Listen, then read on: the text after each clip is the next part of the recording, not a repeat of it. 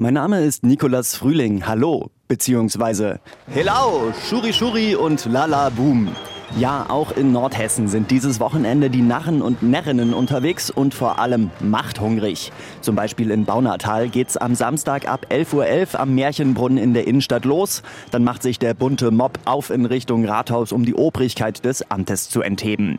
Das haben am Samstag auch die rund 500 Kasseler Karnevalistinnen und Karnevalisten vor, die mit 45 Wagen durch die Innenstadt in Richtung Rathaus wandern. Ich habe mich derweil in Kassel mal umgehört. Als was wollen sich die närrischen Nordhessen denn dieses Jahr verkleiden? Ich gehe als edle Dame. Ich habe mir ein Renaissancekleid selbst genäht. Das werde ich tragen dieses Jahr. Ich gehe zum Beispiel als Mumie.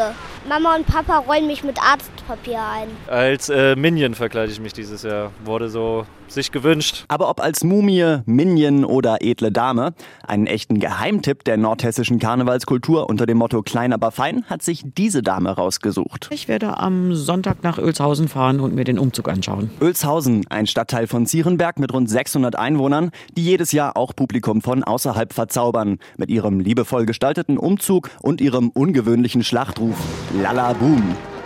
Und wer noch Lust auf Büttenreden hat, der könnte am Sonntag in Kassel auf seine Kosten kommen, bei der 40. närrischen Stadtverordnetensitzung, wo selbst Kassels Oberbürgermeister Sven Schöller höchstpersönlich in die Bütt steigen wird. Nikolas Frühling aus dem Studio Nordhessen.